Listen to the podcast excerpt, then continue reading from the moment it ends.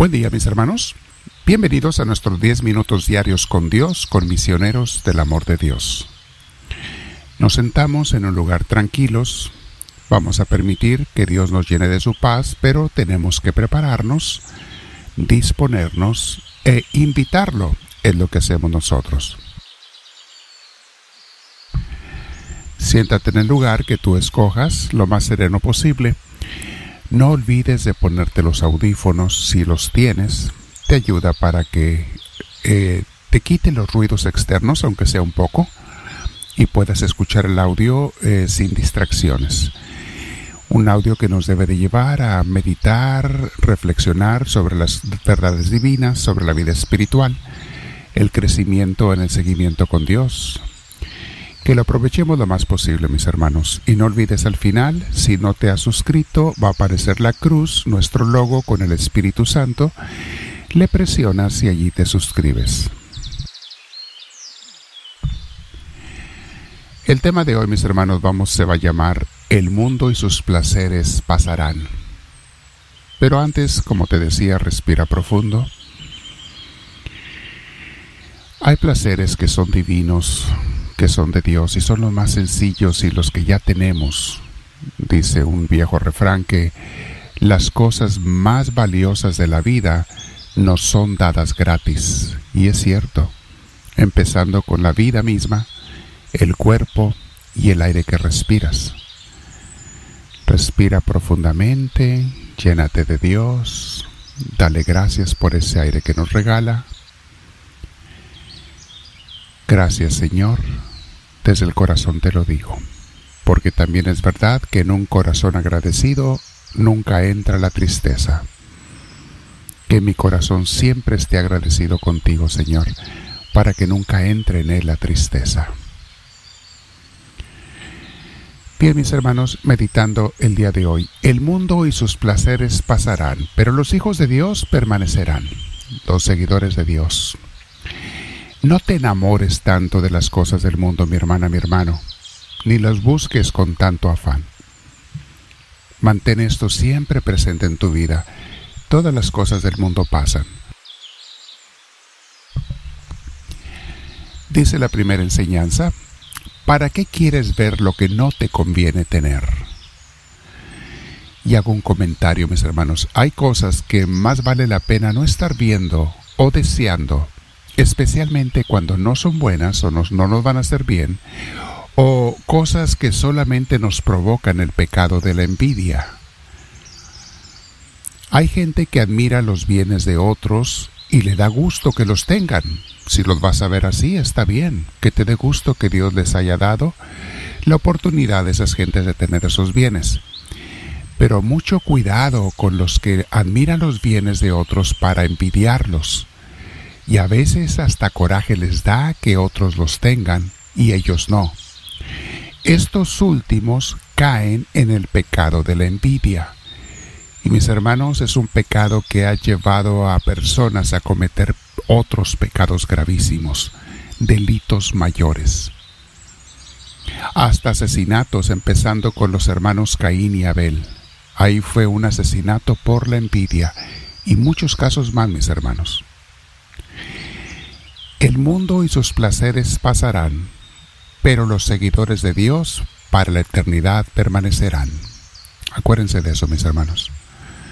Qué bueno que tengamos lo que tenemos en este mundo. Disfrútalo. Dale gracias a Dios por lo que tenemos, pero no te enamores de nada. Y todo se va a ir, tarde o temprano. Simplemente déjalo ir cuando se vaya y espera lo que Dios te da cada día. Los deseos sensuales nos llevan a un placer temporal. Mas pasada aquella hora, ¿qué nos queda sino pesadumbre de conciencia y derramamiento de corazón? Los placeres sensuales, mis hermanos, después de que pasan nos dejan vacíos. Aún los que son buenos, que no son malos, no nos dejan nada, pasan y se olvidan y cuando son placeres pecaminosos nos dejan mucha amargura en el corazón, en nuestra alma. Vamos a meditar la primera carta de San Juan, capítulo 2, versículo 15 al 17, Vean qué hermoso dice esta cita bíblica. No amen ambiciosamente al mundo ni lo que hay en el mundo. O sea, en otras palabras, no se enamoren de las cosas materiales. Eso es perder el tiempo y desviarnos y distraernos y apartarnos del objetivo real de nuestra vida. Entonces repito la frase, no amen ambiciosamente al mundo ni lo que hay en el mundo. Algunas tradiciones bíblicas dicen nada más, no amen, pero yo le pongo el comentario ambiciosamente para entender en qué sentido nos está hablando el apóstol. No se enamoren de las cosas materiales, le agrego esa explicación. Sigue la cita bíblica. Si alguno ama al mundo, el amor del Padre no está en él. Ahí está, mis hermanos. Ya entendemos a qué se refiere con ese tipo de amor. Se refiere al amor enfermizo, al amor de apego, el amor que quita el primer lugar a Dios. Si alguno ama al mundo, el amor del Padre no está en él. Y tenemos que decidir, mis hermanos, a quién voy a escoger en esta vida.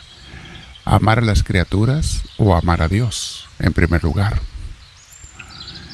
Siguiente versículo 16 dice así pues toda la corriente del mundo, la codicia del hombre carnal, los ojos siempre ávidos y la arrogancia de los ricos nada viene del Padre, sino del mundo.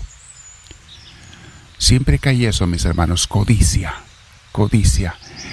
Ojos siempre ávidos, o sea, deseosos de las cosas materiales, a veces de una forma malsana. La arrogancia, si tenemos algo material, sentirnos eh, arrogantes porque lo tenemos, e, eso es malo. Nada tienes tú ni yo, mi hermana, mi hermano, que no nos haya sido prestado de parte de Dios. Nada. Versículo 17. Pasa el mundo con todas sus codicias, pero el que hace la voluntad de Dios permanece para siempre. Aquí está la frase. Es verdad, el mundo pasará, con sus codicias terminará, pero el que hace la voluntad de Dios permanece para toda la eternidad junto a Dios. Otra frase, después de la cita bíblica, dice esta frase, la salida alegre causa muchas veces triste vuelta, y la alegre trasnochada nos da una triste mañana. Así, todo gozo carnal entra blandamente mas después muerde y mata. Es verdad, mis hermanos. Los gozos carnales, especialmente cuando son malsanos o inmorales, entra blandamente. Al principio sabe dulce, como un dulce venenoso. En la boca te sabe rico y en el estómago te mata. Después de cualquier diversión o placer malsano, mis hermanos, viene una resaca, una cruda moral y espiritual los que les ha pasado saben de qué estoy hablando. Busca esos placeres malsanos y luego te dejan una cruda moral y espiritual que tratamos de ignorar a veces, tratamos de olvidar, pero a tu conciencia no la puedes engañar. Siempre sabrás tú, y obviamente Dios también, lo que has hecho. Dice otra enseñanza. ¿Qué puedes ver en otro lugar que aquí no lo veas? Recuerden, esta frase era para monjes. ¿Qué puedes ver en otro lugar que aquí no lo veas? Aquí, está hablando del monasterio, aquí ves el cielo y la tierra y todos los elementos, y de estos fueron hechas todas las cosas. Pero qué bien se nos aplican a nosotros también estas enseñanzas, mi hermana, mi hermano. Vamos a meditar en esto, en este día, esta enseñanza, Recuerda, el mundo y sus placeres pasarán. Señor, que no me enamore del mundo, que utilice las cosas y te las agradezca y las use bien, pero que no me enamore de ellas, te lo pido. Háblame, Señor, que tu siervo te escucha.